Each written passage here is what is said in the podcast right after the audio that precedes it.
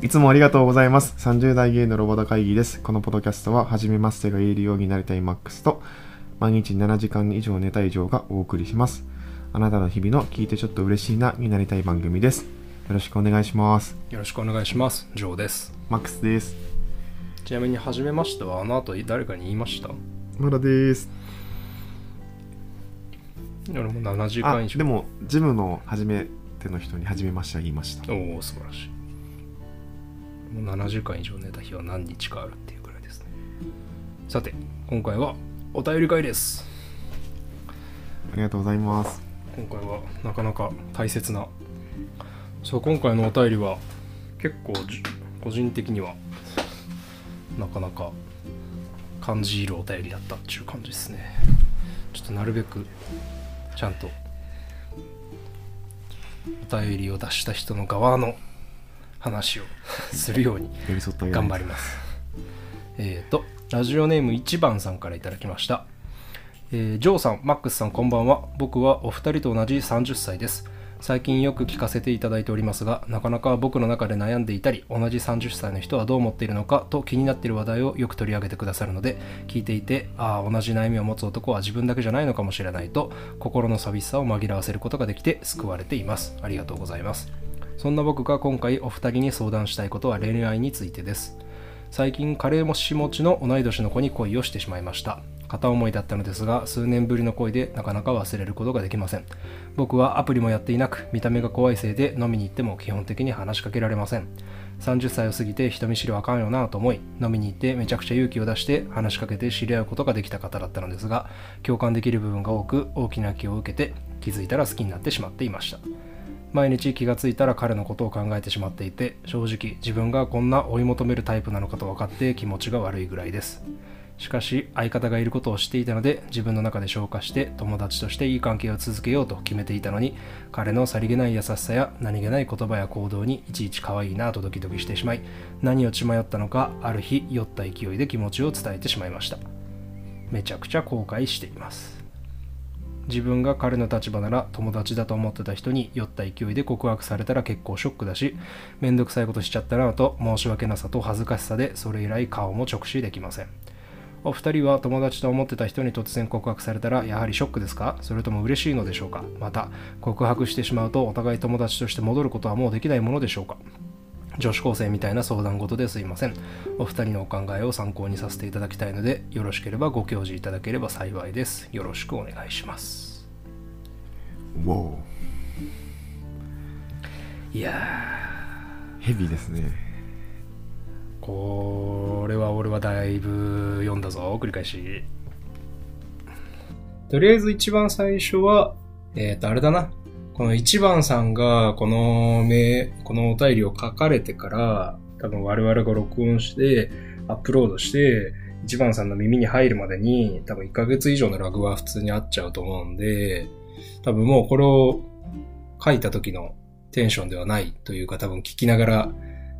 多分熱が入りすぎててちょっと恥ずかしいぐらいになってるかもしれないし、まあもう今となってはだいぶすでに冷めちゃって冷静になってるかもしれないなとも思うんですけど、まあちょっとタイムリーじゃないのは、まあもうちょっと申し訳ないんですけど、まあこうやって冷静になってから振り返るっていうのもまあ何かしら役に立つこともあるかもしれないんで、まあご容赦くださいと。で、と一番思ったことと、あとまあ最近思うようになったこととしての重なりとしては、やっぱね、やっぱあっちね、こう人間、人間、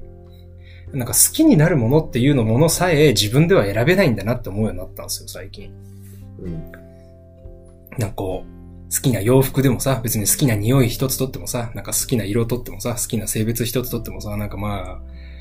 なんかよくわかんないけど、まあ多分、なんか生物的にさ、自分の中にこう致命的に足りてない、足りかけてる何かを、こう、補ってくれそうな、多分なんかそういうデコボコのデコを埋めてくれるような、多分そういう存在の人とかを見たら、多分まあ、魅力を感じるように多分まあ、欠けてるものを埋めるように多分まあ惹かれちゃうようなもんなんだと思うし。で、もうこういう状態になるまで好きになっちゃったら、まあもうだから自分でコントロールできない状況にもうなっちゃうから、もう抗う術もないし、自分で選べるものでもないから、こう、もう自分でもう操作もできないし、まあもう、台風に巻き込まれた船がごとく、もう感情に振り回されるしかないし、感情に振り回されるのはまあめちゃくちゃしんどいし、まあ、しんどい時間がたくさんある。で、まあ精神的にもなんかそういう状態の時ってもう、まあ、一種病的と言っていいような状、多分不安定な状態だと思うから、まあなんかいろんなこと、余計なことばっか考えちゃう。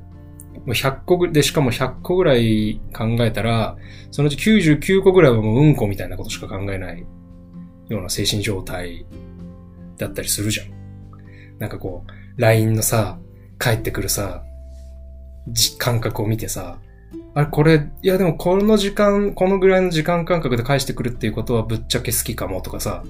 あ、なんかこういうなんかスタンプで返してくるってことはなんか嫌われてはないなとか、なんかあの時のあの所作がとか、あの時の見振る舞いがとか、あの反応はとか、なんかそういう、マジなんか深読み自滅とかをしちゃいません？しちゃいません？しちゃいますよ。しちゃってましたよ。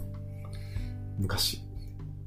そう、っていう来、た時間の倍かけて返してあげようとか、返したらとか、あ、でも待ったけど、すぐ返してみたらどういう反応するかなとか、そうそう、駆け引きみたいな感じの。つまんないよね。そう。でもやっぱなんかもうそういう、そういうのを多分思っちゃってる時点で、多分なんかも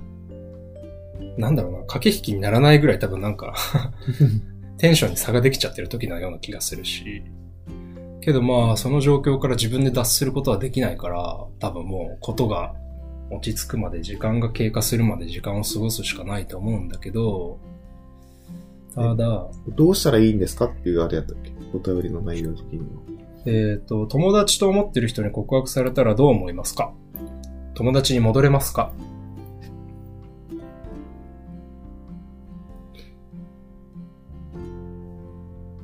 どう、どう思いますか？どう？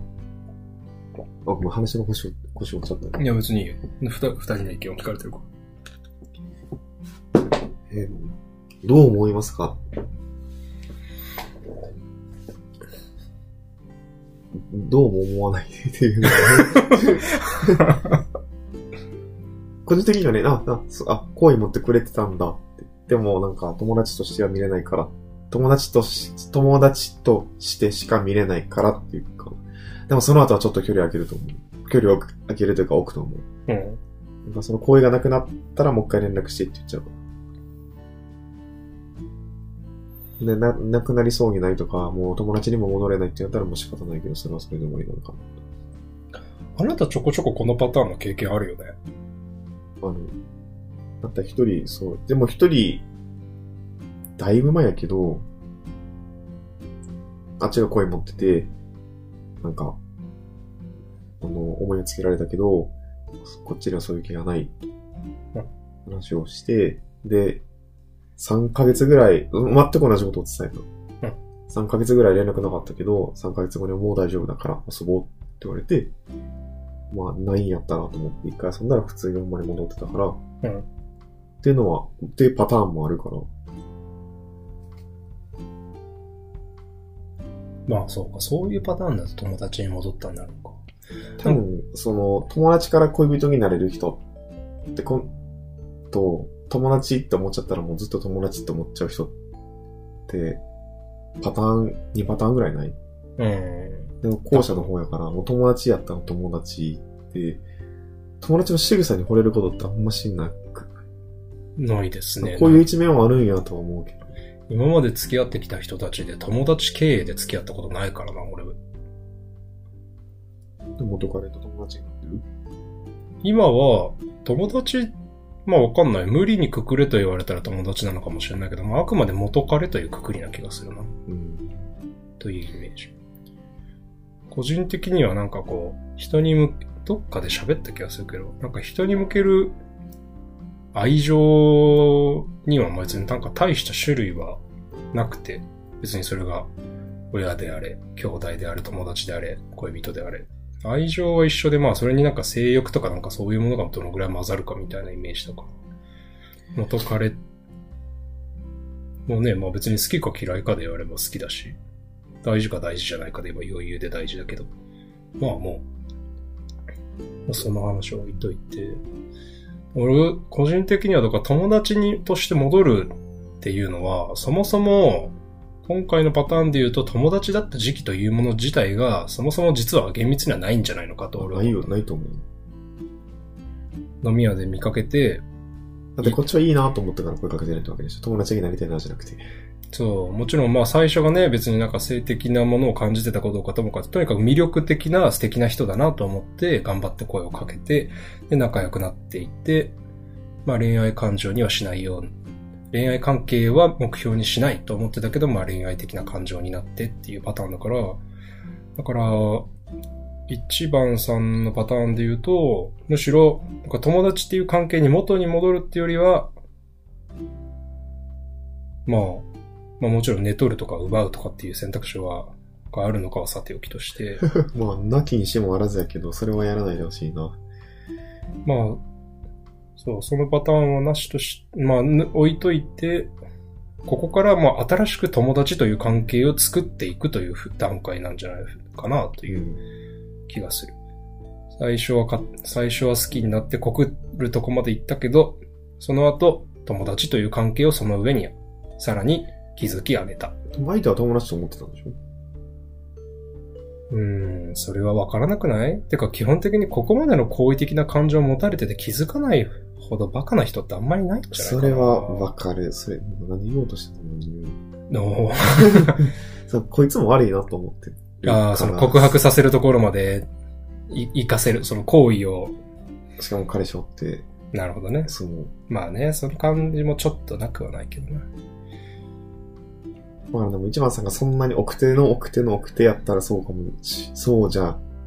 気づかなかったかもしれないけど、大概が、この人はもしかして好きなんかなっていうのは気づいてしまうよね。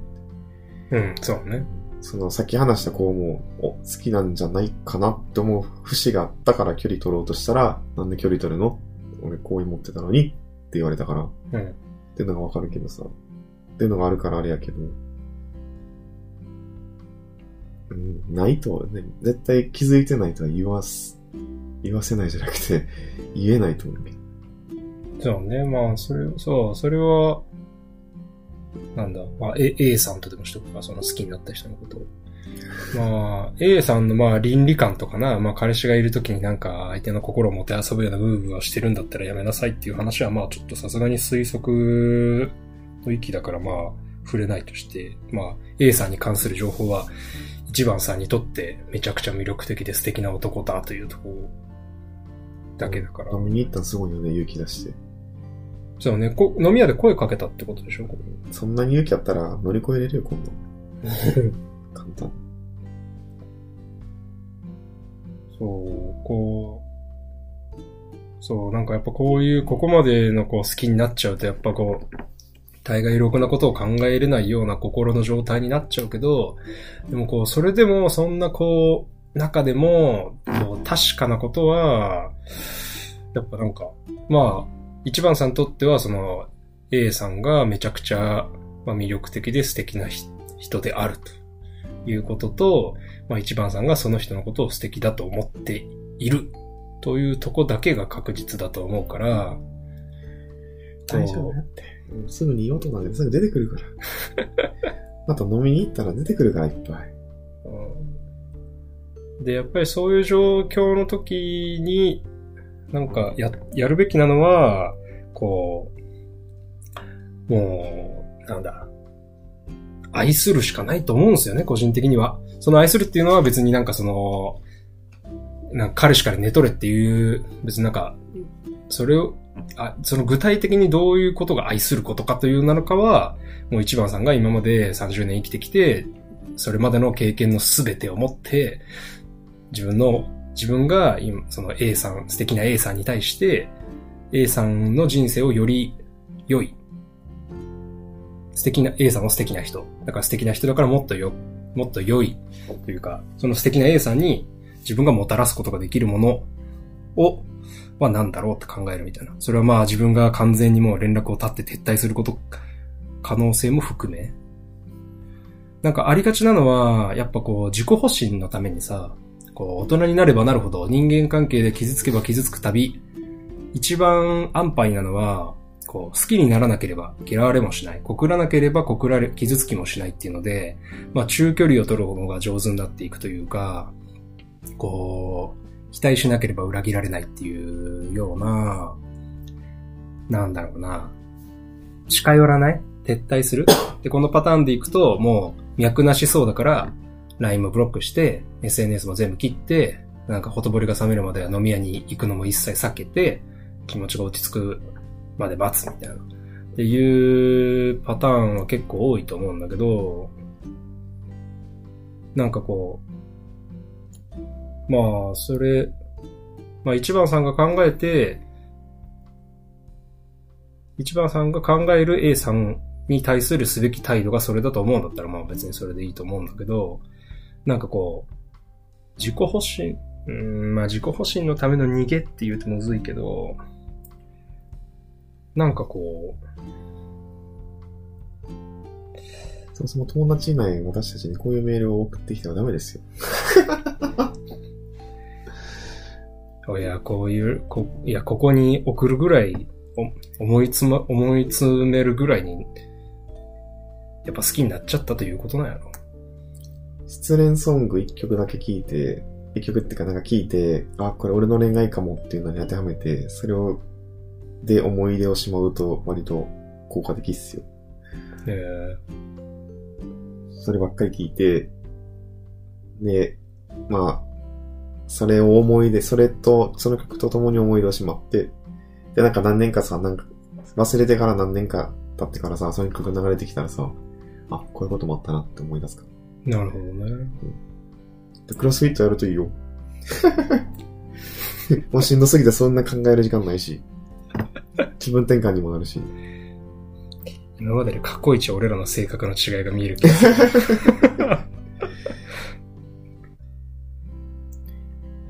な、うんな、なんかな、そうね。俺は多分もう考え抜くとこまで考え抜くパターンだよ。俺こういうタイプだと。もう彼の何に惹かれたのかな、彼の何が好きだったのか、もうなるべくなるべく言語化して、でないと、やっぱね、もう一回同じパターンの人を好きになっちゃうんだよね。彼氏もちろんってこと？いや、まあ、彼、彼氏持ちに3連チャン以上好きになっちゃう人は、ちょっと別の問題がある、別のか多分課題があるから、多分そのパターンも全部置いといて、相手に彼氏がいなくても。わかんないけど、A さんこれ彼氏いなくても付き合わなかったんじゃないのか？そん、えわからん。そこまでも書いてなくない？書いてない。まあ確かに推測だけど。でまあだから片思いしてうまくいかなかったっていうパターンとして。真逆ですね。なるべく忙しくして考えないようにする。お前そうだな。んまあ同じパターンの人を好きになっちゃう。まあ俺が多分そうだからなんだろうな。でも反省はするかも。あ、今回、例えば、ちょっと一番さんの例を挙げたし、申し訳ないし、あと自分の倫理観を押し付けてしまうから申し訳ないけど、あ今回、なんか、負ける試合に挑んじゃったって感じよ。うん彼氏がおる中で、うんかつ寄ってしまった勢いでっていうので、うんその反省はでも次に活かすかも。だから、気になる人に、まず彼氏がおるって言われたら、なるべくそこから、もう、深追深追いはしないようにするし、うん寄った時で、寄った勢いでもう絶対に告白しないようにしよう。寄った勢いでもう絶対告白しないようにしようって、肝に銘じるし、っていう反省はするかも。うん。俺なら彼氏持ちで自分は好きだけどっていうパターンの人間関係の作り方を、あの、検討する。やば。あの、撤退だけは俺の中ないから。ええだって、な、なんだ？いいものはいいものだから。素敵な人は素敵な人だし、魅力的な人、ものは魅力的だからさ。けどなんかまあ、相手に彼氏がいたら、彼氏ルートっていうのは存在しないから、恋人でもない。2番目でもいいかなと。いや、なんか別にセックスしなきゃいいじゃん。友達で折れる術を探すってこと？だからまあ対等、彼で仲良くするためには対等でないといけないから、どういうところでなら対等なのかっていうな。自分はただ相手と一緒にいれば楽しいとか、相手のいろんなそのものに魅力を感じてるわけじゃん。別にそれは単純ルックスでもいいし、所作でもいいし、なんかコミュニケーションの時のなんか飲み屋でのさ、なんかいろんな人との見振る舞いを見て、ああ素敵だな、自分にはこんなコミュニケーションできないなとかさ、まあ見た目が怖くて勇気を出して話しかけるっていうぐらい言ってる人だから、例えば向こうは結構いわゆるその可愛い系、なんか、なんだ、とっつきやすいような愛嬌のある見た目で、なんか結構、あの、イケメンから、なんかモテ筋じゃない人までこう、平等な、すごい優しいコミュニケーションを取ってて、あ、すごいコミュ力もあって素敵とか、例えば思ってたりしたら、なんか、思ってたりしたら、あれなんだっけ？っていうとこに惹かれたんだなっていうことは言語化できた方がいいと思うし、で、大体そういうめちゃくちゃこう好きになっちゃうパターンって自分の中のこうコンプレックスの裏返しだったりすると思うんで、まあ見た目でもいいですし、その見振る舞いだったりしてもいいですし、あやっぱり自分の中で、なんかもう自分の中で諦めるべきだと思ってた、例えば、なんだ、コミュニケーションとかでもいいけど、その、いろんな人と仲良く話せるっていう、話せないっていうのが、こう、コンは、結構こういう致命的なコンプレックスなんだなと思ったら、まあやっぱりある程度は苦手克服しないといけないのかなと思ったり、はいはいはいはいはいはいはい。はい。そこまでおっしゃるなら、はい。なんですか？彼氏さんの好きなところを言言語化してください。彼氏の好きなとこですか？彼はいい男ですよ。以上？彼はいい男ですよ。えーっとね、なんで好きになったんですか？やっぱ、誠実中か、ちゃんとしてるな。仕事に一生懸命だし、なんかその、要領よくやるっていう風にしない。もう泥臭く、地道にコツコツ頑張るっていうのを言ってるし、実際に行動してるとこは単純に尊敬するしな。あと愛情深いしな。愛情表現もまっすぐだし、明確だし。うん。はい。たとえ彼は俺のことを好きじゃなくても、彼は素敵な男ですよ。いじりに行く。いいですよ。いくらいじっていただいても。だそうですよ、一番さん。そう、だから、一番さんから、だから本当は、一番さんから本当に一番聞きたいのは、いや、まあだから、好きになっちゃうよね。っていう、いや、そうなると、どこ、どこに惚れてたんだろうってやつ。そうっす。その、A さんの、A さんのどんなとこがいいんすかっていうのを、しこたま話してほしいですね。それが一番聞きたいことなのかなっていう気がする。供養じゃないですけど。なぜ、彼がいかに魅力的な男なのかっていうことを、もう、淡々と語っていただきたい。まあ大体別に一番さんにとっての魅力なだけで、別に他人にとっては多分どうでもいいことなんで、まあ、聞いて面白いか別として、でもこう、やっぱそう、A さんについてね、語ってる一番さんの様子はきっと、生き生き、生き生きっちゅうか、すごい大事なことなんじゃないかなと俺は思うんですよね。俺は、そういうのを、も真っ向から 向き合わないと一生しこりとして残る派なんで あの逃げ出した課題はいつか必ず戻ってきて自分の前にもう一度現れる派の人間なんで怖って思うんすよ、俺は。だから、うん、元彼たちの変遷とか思ってるとそう思ったりするんだね。彼、彼からは〇〇を学んだな。彼からは〇〇を悩んだなと思って。だから、なんか、その過去の経験があるから、今の恋人に、なんか文句が減るっていうか、うん。なんか3年前の元彼 A と付き合ってない状態の俺だったら、多分、何？もっとしょうもないこと言ってると思うんだよね。なんか、LINE がしつこいとか、なんか、やっぱ身長はちょっと低いの嫌だとか、なんかもうそ、もうそんなもう、うんこうんこうんちっちうんちっちみたいな、そんなことね、どうでもいいのみたいな。もっとね、もっと致命的になることってあるんすよみたいな。確かに、それはわかる。なんか、こう、すごく穏やかでニコニコしてて情緒が安定してる大人っていうのは、例えば、とか、確かに連絡の頻度とかどうでもよくなるのに。うんなんか、そそこじゃないのって。う、そう。そして、個人的にはやっぱりなんかその、大人になるにつれその中距離を取るのが上手になっていくっていうのが、なんかまああんま好きじゃないんだよね。なんかやっぱ、なんか好きにな、期待しなければ傷つかないっていうのはなんか、ああ個人的に好みじゃないんだよな。なんか学べないよ、そっから。そう。なんなんかさ、何？じゃあ今すぐ死んだらもうなんか二度と泣かなくて済むよみたいな感じになる。じゃあ今日死ねばみたいな。なんかその、ねえ、傷つくぐらいだったらみたいなのはすごい、ちょっと好みじゃないんですね。そう、だから、えっ、と待てよ、何回も同じこと言っちゃってるかもしんないけども、え、ジョーさんは友達から告白されたことあるんですか？多分一回もない。好意を持たれてるかもしれないと思ったことは、あ、いやー、あるな。あるわ。あるある。あるわ。告白されたこと。どう思ってんですか？俺は多分好かれてるなっていうのは多分その時は分かってたから。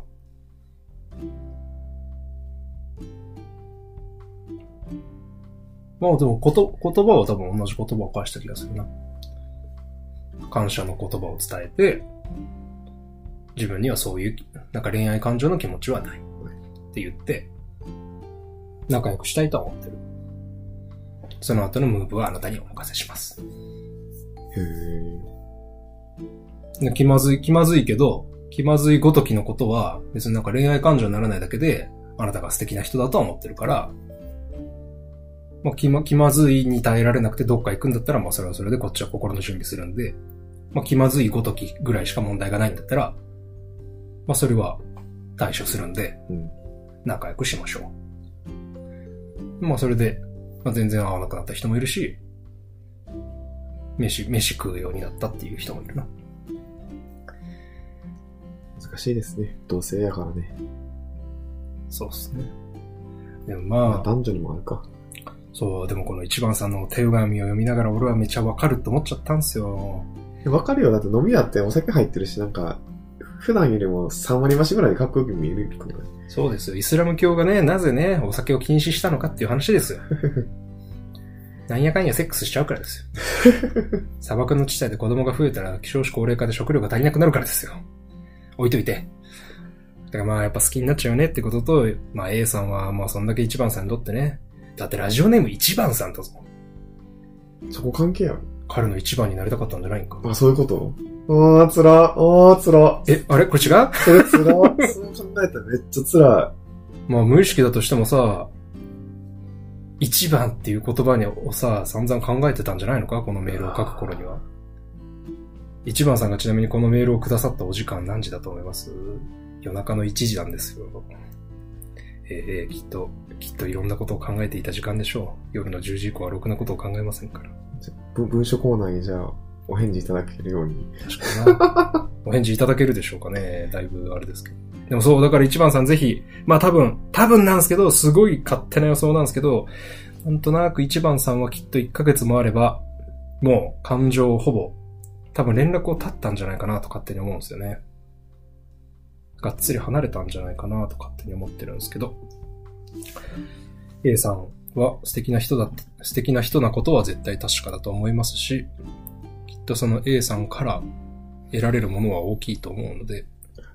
A さんがどんなところが好きだったのか、A さんが素敵な男なのはどんなとこなのか、ぜひ、一番さんの表現で聞きたいな、っていうのが、お返事ですかね。迷ったら愛するしかないと思うんですよ。スヌーピー？でも本当そう思うんですよ。いや、なんかいろんなね、いや気に食わないことあるよ。なんかこう好きになってさ、同じ熱量で帰ってこないとさ、なんか爪剥がしたいなとかさ、膝、膝逆向きに折ろうかなとかさ、なんかいろいろ思うけど、いや、でもね、サイコパスや。半分嘘よ。でもこう、半分だけ。けど、けどやっぱりただただね、素敵な人がより幸せになってほしいと。そこに自分の登場シーンがあるかないかはわからんけども、そうですね。そう思うしかないなというふうに思ったんで、っていう感じの話はどっかでなんかしたいな強めの思想を話したいなと思ってたんですいません。勝手にお便り会ですけどお話ししました。一番さん、ぜひ、その好きになった方のこと、人物描写教えていただけますと嬉しいです。また進展お待ちしてます。うい。ということで、今回はこのぐらいにしましょう。はい。今回もありがとうございました。30代ゲイのロバタ会議ではご感想、ご質問、ご相談などのお便りをいただけますと嬉しいです。Google 投稿フォーム、メールアドレス、Twitter アカウントを概要欄に記載しております。もうすぐクリスマスがやってきますが、っていう話をこのお便りの後にするのは酷だと思うのでやめときます。それでは本日のお相手もジョーと、マックスでした。一番さんありがとうございました。ありがとうございました。またねー。